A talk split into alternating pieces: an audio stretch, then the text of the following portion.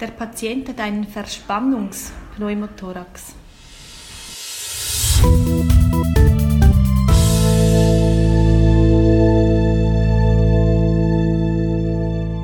இன்றைய தலைப்புகள் அதிர்ச்சியும் அவசர நிலையத்தின் குறைந்தபட்ச நர்சிங் ஆக்கிரமிப்பும் Ihr habt sicherlich erkannt, dass das tamilisch war und so viel bedeutet wie Fasttrack der Notfall-Podcast. Folge 5. Heute mit den Themen Schock und pflegerische Mindestbesetzung auf der Notfallstation. Hallo und herzlich willkommen zur fünften Folge unseres Podcasts Fast Track, der Podcast speziell für die Notfallpflege. Falls jetzt gerade Ärzte zuhören, ihr dürft trotzdem weiterhören. Mein Name ist Sebastian und bei mir ist der Andi. Hallo, herzlich willkommen auch von mir. Wie der Maduja eben ja schon erwähnt hat, äh, haben wir heute zwei Themen. Das erste Thema ist, das sind die pathophysiologischen Grundlagen vom Schock äh, mit dem, an, anhand von dem Beispiel des Hypovolemenschocks. Und geplant haben wir dann im Weiteren, dass, dass wir jede Folge jetzt eine andere Schockform kurz vorstellen. Das zweite Thema ist die pflegerische Mindestbesetzung auf Notfallstationen. Das Interview stammt nicht von uns. Das hat uns Tobias Becker von Pincast zur Verfügung gestellt. Ähm, er sagt, das passt vielleicht sogar besser in einen Pflege, in einen Notfallpflege-Podcast als in den Pincast, wobei der Pincast das Interview ebenfalls noch veröffentlicht, veröffentlichen wird. Wir bedanken uns natürlich an dieser, ganz, an dieser Stelle ganz herzlich bei Tobias. Ja, dieses Mal machen wir eine relativ spontane Folge. Wir sind nicht wie gewohnt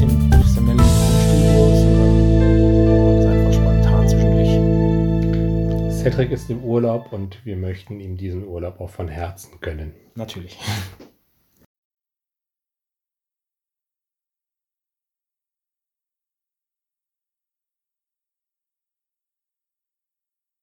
Kein Schock empfohlen. Unser Thema heute der Schock. Sebastian, was kann man sich unter einem Schock vorstellen? Ganz verallgemeinert. Ich glaube, ganz verallgemeinert kann man sagen, beim Schock handelt es sich um eine inadäquate Perfusion von Organen bzw. von Gewebe. Dadurch kommt es zu einer Sauerstoffunterversorgung, aber natürlich auch einer Nährstoffunterversorgung des Gewebes bzw. der Zellen dann ja direkt.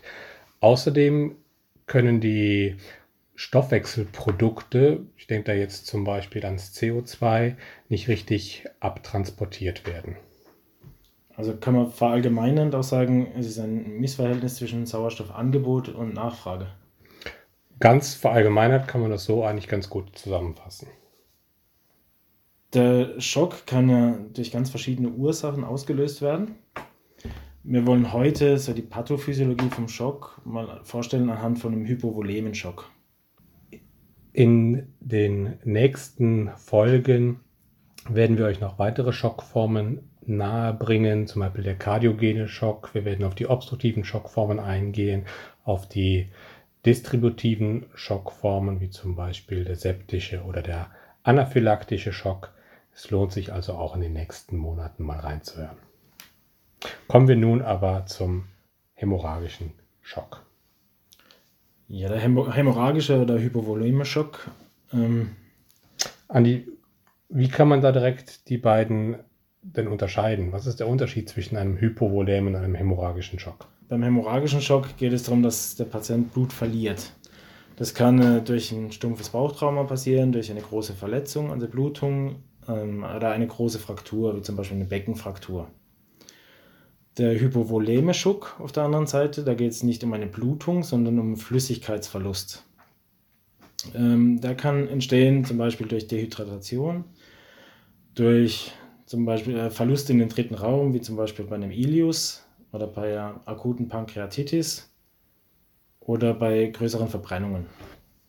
Und natürlich äh, das Thema von unserer letzten Folge war der Heatstroke, der auch wieder einen Hypovolемenschock auslösen kann.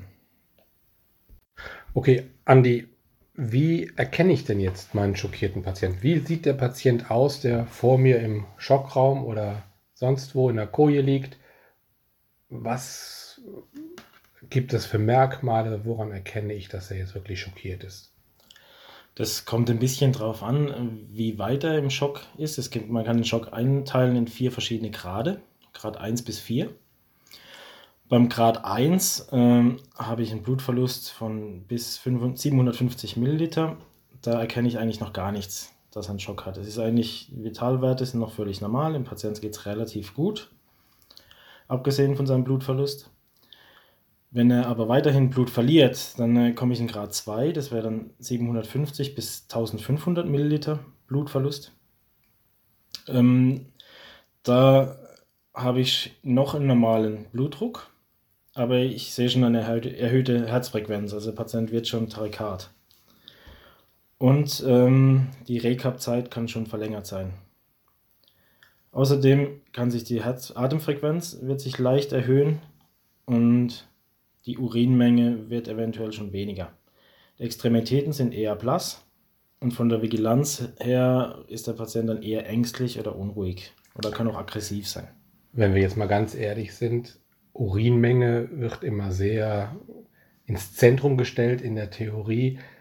Wie siehst du das in der Praxis? Ich habe das Gefühl, wir legen einen Katheter, machen extra eine Stundenpfütze dran, aber es wird relativ wenig darauf geachtet, dass wir die dann zeitnah auch mal leeren und dann wirklich genauer beobachten.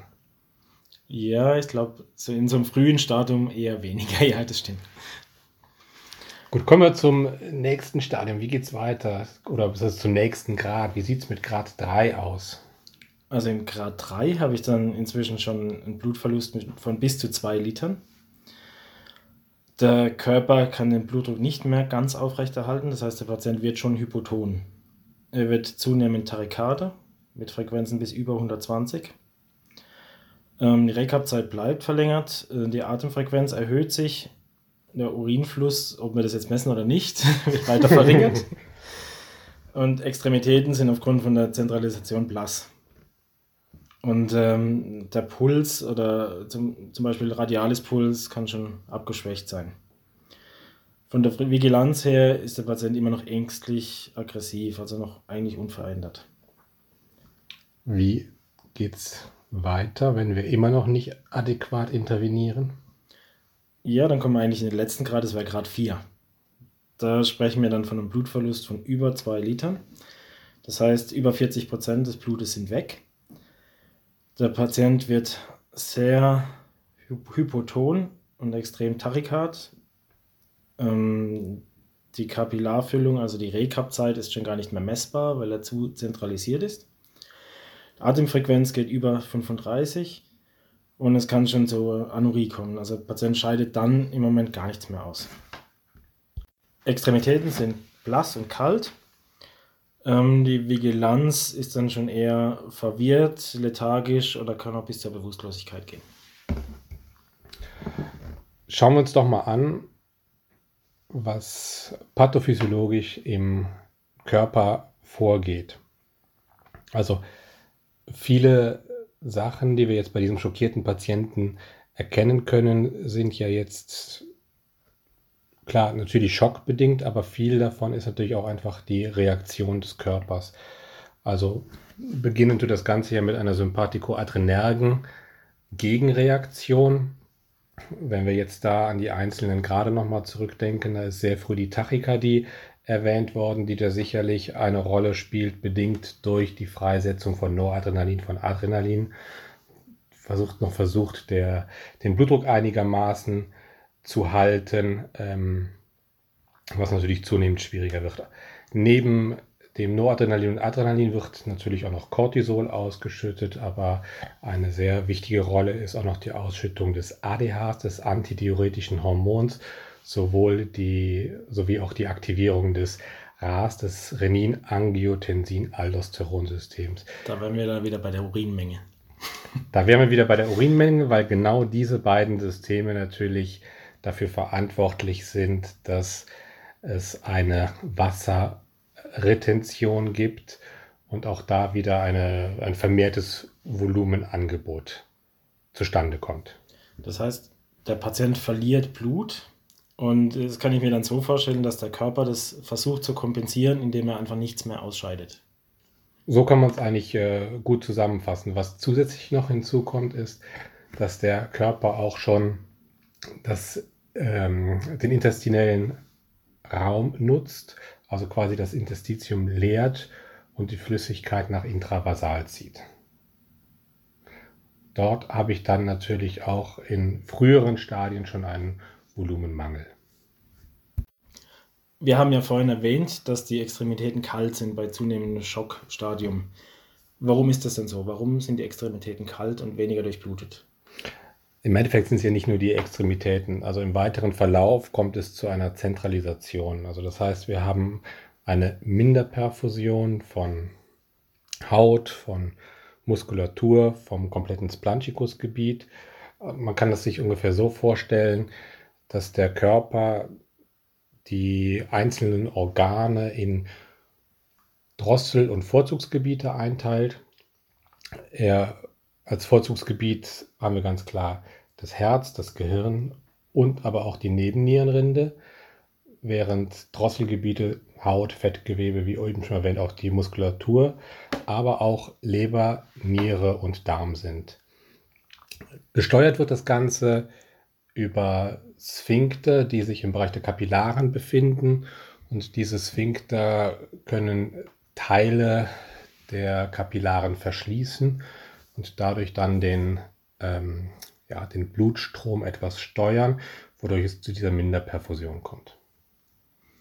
Ich habe dann also eine Minderperfusion von der Peripherie und zum Beispiel vom äh, Verdauungssystem. Und das versucht der Körper ähm, so einzurichten, um praktisch die unmittelbar lebenswichtigen Organe weiter zu, zu durchbluten. Ganz genau. Ähm, wenn ich jetzt eine Minderdurchblutung habe, also viel Gewebe hypoxisch wird, was kann das noch für Nebenwirkungen haben? Ich denke äh, ganz klar, das ist uns allen bewusst, wenn ich keine adäquate Sauerstoffversorgung, keine adäquate Nährstoffversorgung des Gewebes habe, dass ähm, wir ganz klar auf eine metabolische Azidose hinzusteuern. Die ganze, der ganze Stoffwechsel verändert sich und äh, wir können es zum Beispiel dann auch in der BGA anhand eines erhöhten Laktats messen. Laktat, ähm, zum Laktat nochmal kurz, das war ja eigentlich das Endprodukt vom anaeroben Stoffwechsel. Genau. Andi, ich weiß ja, dass dir das Thema Gerinnung sehr am Herzen liegt. Im ganzen Rahmen entsteht ja auch noch eine Verbrauchskoagulopathie. Kannst du da ganz kurz zwei, drei Sätze zu sagen? Ja, die Gerinnung war schon immer mein Lieblingsgebiet in der, in der Ausbildung. Die Verbrauchskoagulopathie. Also das hängt ja eigentlich damit zusammen, dass die Peripherie nicht mehr gut durchblutet wird. Das heißt, der Blutfluss wird verlangsamt. Und es kommt durch den verlangsamten Blutfluss kommt es zu Mikrothromben, und dadurch werden Gerinnungsfaktoren verbraucht. Ähm, das heißt, ich habe dann durch die Verbrauchskoagulopathie im Prinzip zu wenig Gerinnungsfaktoren, was dann wiederum die Blutung verstärkt. Zum Schluss möchten wir noch ganz kurz auf die Therapie eingehen. Wenn wir jetzt wirklich vom hämorrhagischen Schock ausgehen, ist sicherlich eines der ersten Maßnahmen Stop the Bleeding. Oder? Ja, würde ich auch sagen. Also die Ursache des Schocks, soweit es geht, beheben. Ein weiterer wichtiger Punkt ist sicherlich ein adäquates Volumen und Gerinnungsmanagement, inklusive natürlich auch Temperaturmanagement. Aber da möchten wir jetzt nicht genauer drauf eingehen, da das sonst den Rahmen sprengen würde. Außerdem ist noch wichtig zu sagen, ähm, dass ich im Schock, wenn ich die Blutung von außen nicht stillen kann, eine permissive Hypotonie eigentlich auch erwünscht ist. Also ich versuche den Blutdruck eher niedrig zu halten, um die Blutung nicht noch weiter zu steigern. Insgesamt ist es sicherlich empfehlenswert, auch die aktuellen ATLS-Guidelines zu dem Thema durchzulesen, sprich auch ein strukturiertes Vorgehen nach ABCDE, wobei, wenn wir jetzt eine offensichtliche Blutung haben, weicht man in diesem Zusammenhang ja auch schon häufig davon ab und behandelt erst das C-Problem, bevor man dann ins ABCDE übergeht. Okay, Andi, magst du uns vielleicht die wichtigsten Symptome des Schocks nochmal kurz zusammenfassen? Ja, nochmal ganz kurz zusammengefasst kann man sagen, wenn der Patient zentralisiert ist, eine verzögerte Rekapzeit hat, ähm, der Blutdruck sinkt, die Herzfrequenz steigt, ähm, der Patient ist eher ängstlich, verwirrt bis lethargisch, äh, kann zyanotisch sein, also eine verminderte Ausscheidung. Die Atemfrequenz erhöht sich und das Laktat steigt an und der Patient wird sauer, also der pH sinkt. Was vielleicht zu erwähnen ist, wir können uns mit Sicherheit nicht auf den HB-Wert verlassen. Das noch kurz hinten dran, bis der HB reagiert, dauert es einfach zu lange. Zum Abschluss sei noch kurz gesagt, dass das Messen der Ausscheidung, also die Urinmessung, sehr wichtig ist. Nicht, dass es falsch verstanden wurde. Die Niere ist das Organ, das mit als erstes aussteigt. Insofern haben wir da einen sehr sensiblen Parameter. Wir müssen nur unsere Urinmenge bzw. die nicht ausgeschiedene Urinmenge dann auch entsprechend als Parameter nutzen.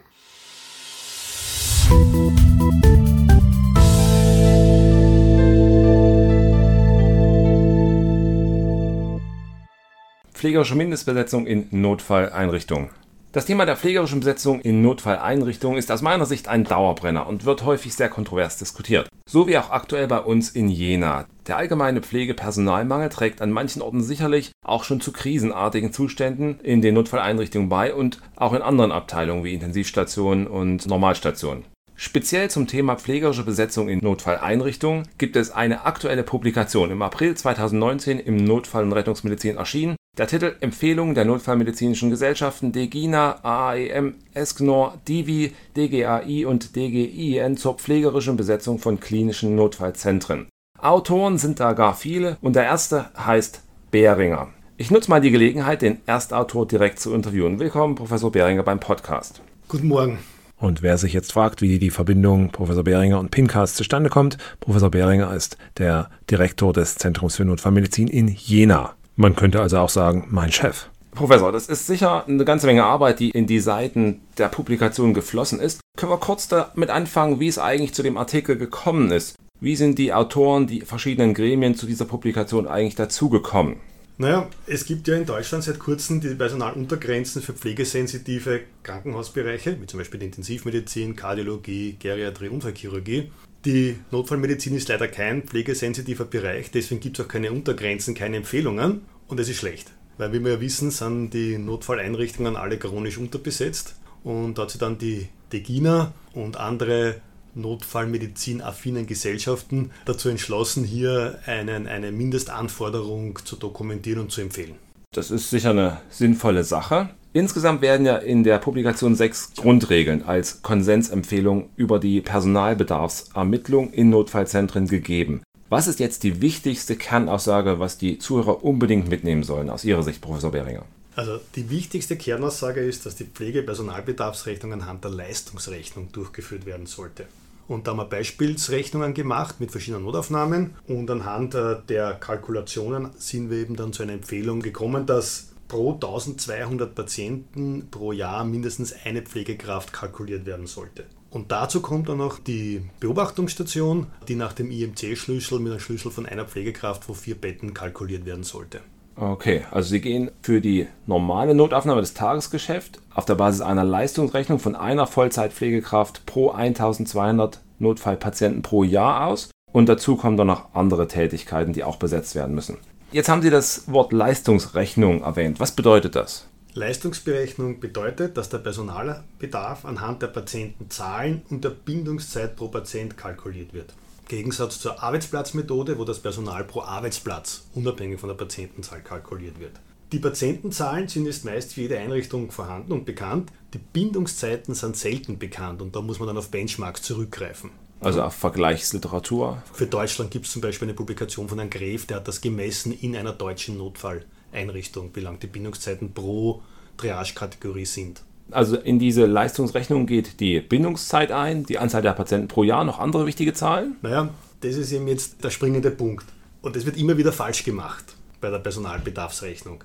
Die einfache Multiplikation der Patientenzahl mit der Bindungszeit ist methodisch falsch, weil die Ankunft der Patienten und die Bindungszeiten sind sehr variabel. Und das muss man berücksichtigen anhand komplexer Berechnungsmethoden, wie zum Beispiel der Warteschlangentheorie, der Erlang-Formel oder Simulationen. Ich sage es nochmal, weil es so wichtig ist, eine einfache Multiplikation der Patientenzahlen mal der Bindungszeit ist methodisch falsch und führt zu einer falsch niedrigen Personalbedarf. Diese Anfragen haben wir immer wieder und es ist ganz wichtig zu wissen, so geht es nicht. Um zu veranschaulichen, dass das doch etwas komplizierter ist, jetzt ein Beispiel, wenn man mal den ärztlichen Stellenbedarf berechnet. Ein Beispiel, Sie haben jetzt vier Patienten pro Stunde und eine Bindungszeit von 15 Minuten. Da würde man glauben, man braucht einen Arzt, um diese vier Patienten mit 15 Minuten Bindungszeit in einer Stunde abzuarbeiten.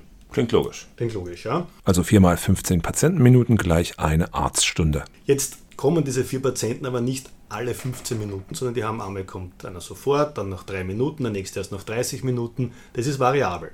Und auch die Bindungszeit, ein Patient braucht 5 Minuten, ein Patient braucht 30 Minuten, ein Patient braucht 40 Minuten. Ist zwar im Durchschnitt 15 Minuten, aber sehr variabel.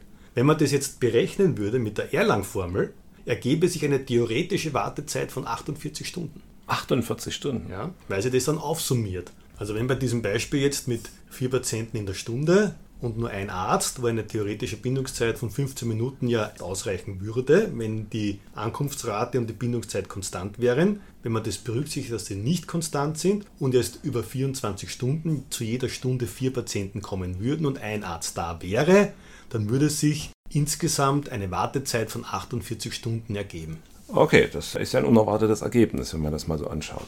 Wenn man jetzt mit der Erlang-Formel den Bedarf berechnet für vier Patienten Bindungszeit von 15 Minuten, bräuchte man für diese eine Stunde nicht eine Vollkraft, wie es einfach multipliziert geglaubt wird, sondern 1,5 VK, um 90% der Patienten innerhalb von 60 Minuten dann auch wirklich zu sehen. Also diese Rechnung ist ja schon kompliziert genug. Was ist jetzt aber, wenn man mit einberechnet, dass die Patientenzahlen über den Tag hinweg eher schwanken? Tagsüber kommen ja viel mehr Patienten pro Stunde an als in der Nacht. Nachdem sich ja die Patientenzahlen in der Notaufnahme pro Stunde immer wieder ändern, ja. Bietet sich auch an, den Personalbedarf für jede Stunde zu berechnen und dann einen sinnhaften Schichtplan über diesen Bedarf zu jeder Stunde drüber zu legen. Und ist das jetzt schon alles, was man braucht für eine Notfalleinrichtung oder kommen da noch besondere Posten dazu? Also wie eingangs erwähnt, das ist diese Personalbedarfsrechnung, Leistungsrechnung ist für die initiale Ersteinschätzung und für die Erstbehandlung der Patienten. Wenn die dann auf eine Beobachtungsstation müssen und in vielen Notfalleinrichtungen wird es so sein. Durch den GBA-Beschluss brauchen wir ja Beobachtungsstationen. Muss noch weitere Personalkapazität berechnet werden. Und da empfehlen wir einen IMC-Schlüssel, also eine Pflegekraft für vier Betten. Also keine Leistungsrechnung mehr, sondern eigentlich eine Schlüsselrechnung, wie bei der IMC. Zusätzlich zu dieser Kurzliegerstation braucht man natürlich auch dann Personalkapazität für Patienten ferne Tätigkeiten, wie zum Beispiel Medikamentenadministration, die Medikamentenbestellung, den Schockraum kontrollieren, die Geräte kontrollieren, also all die Dinge, die nicht in die Leistungsrechnung eingehen pro Patient, das muss dann noch on top gerechnet werden. Und dann braucht man natürlich auch noch eine Stationsführung, die on top gerechnet werden muss bei der Ausstattung. Warum ist Ihnen und den anderen Autoren diese Empfehlung jetzt eigentlich so wichtig, Professor? Sie haben ja da relativ viel Zeit reingesteckt und viele Leute haben da mitgeschrieben. Warum ist das so wichtig? Naja, wie eingangs erwähnt, die Notfalleinrichtungen sind ja chronisch unterbesetzt. Und es gibt eine Erhebung vor einigen Jahren, die hat herausgefunden, dass die Besetzung der Pflege sehr heterogen in Deutschland ist. Also gibt es große Schwankbreiten und die meisten sind unterbesetzt. Und nachdem es ja keine Empfehlungen jetzt gibt und auch keine Gesetzesvorgaben, haben wir es also sehr wichtig empfunden, hier jetzt eine klare Empfehlung zu geben, dass zumindest ein gewisser Mindeststandard gegeben ist. Jetzt haben wir ja gerade einen Pflegemangel in Deutschland. Ist es jetzt klug, eine solche Empfehlung gerade jetzt zu erstellen oder hören Sie da auch teilweise Kritik als Resonanz auf diese Empfehlung? Also zuerst einmal ja, gerade in Zeiten des Pflegemangels ist so eine Empfehlung wichtig. Wir sehen es bei den gesetzlich vorgegebenen Mindestzahlen jetzt bei der Intensivkardiologie und für Geriatrie. Da muss man das so machen, um einen gewissen Standard einzurichten. Und wenn der Standard nicht eingehalten werden kann, dann werden Betten gesperrt. In Notfalleinrichtungen kann man keine Betten sperren. Und darum wäre es wichtig, dass es auch hier Mindeststandards gibt, damit dann aus dem Krankenhaus umverteilt wird, damit in der Notfalleinrichtung dann dort der Mindeststandard auch gehalten werden kann. Deswegen ist es wichtig, dass es eine Empfehlung gibt. Wenn man es keine Empfehlung gibt, kann man auch nichts einhalten. Natürlich gibt es Kritiken, die sagen, naja, so viel Personal gibt es ja nicht. Wenn man sich so einen Mindeststandard festlegt, dann müssen ja vielleicht Krankenhäuser gesperrt werden und Notfalleinrichtungen gesperrt werden. Dann ist sagen unsere Meinung, ja, besser sperren, als schlechte Qualität zu liefern. Also ein gewisser Mindeststandard muss gegeben sein und da muss das Krankenhaus dann einfach umverteilen und woanders Betten sperren.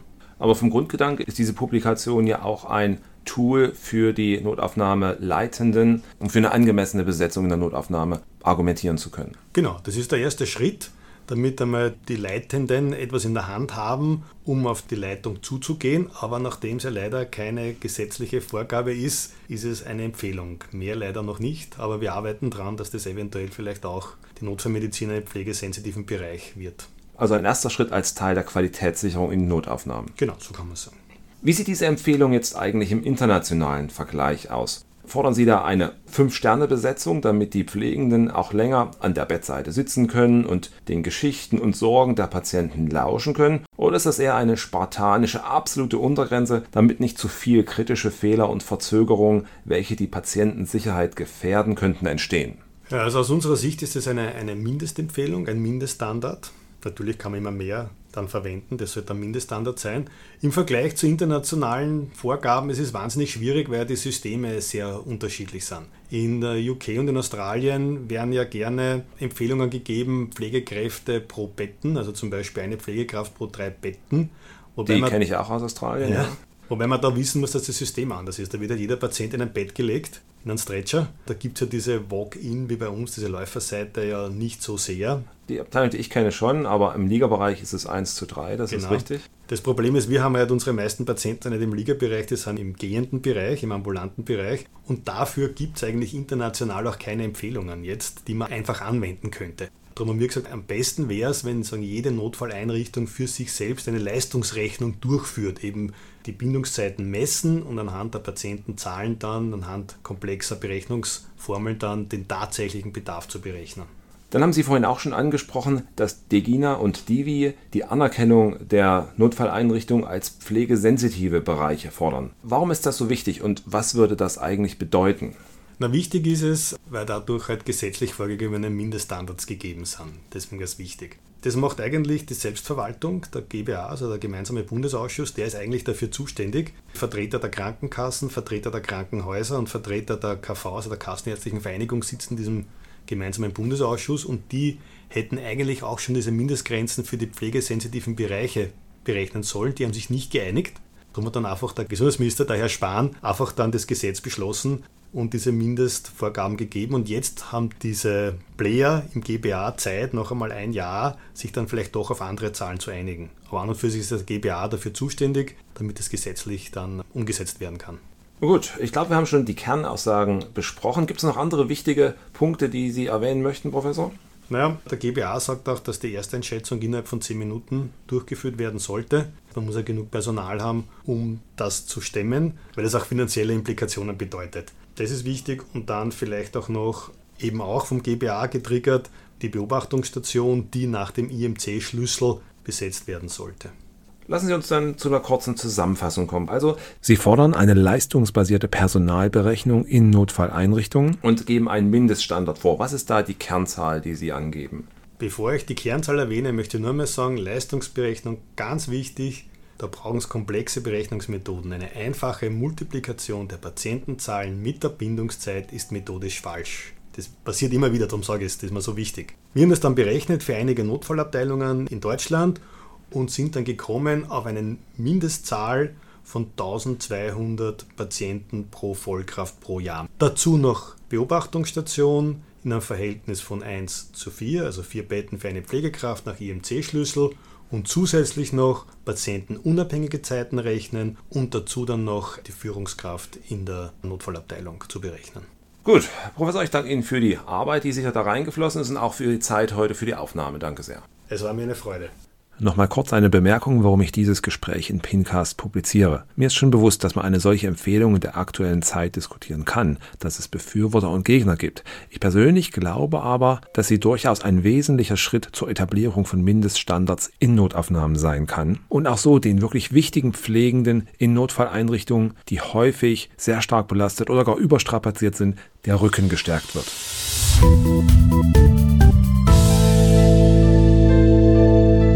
War die fünfte Folge des Notfall-Podcasts. Vielen Dank, dass ihr wieder dabei wart. Und nun zum Abschluss wie immer noch der Witz. Okay, Leute. Jetzt mal wieder ein Witz von der Anästhesie.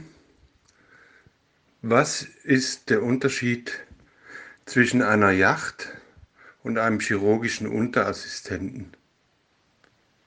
Die Yacht schafft 16 Knoten in der Stunde.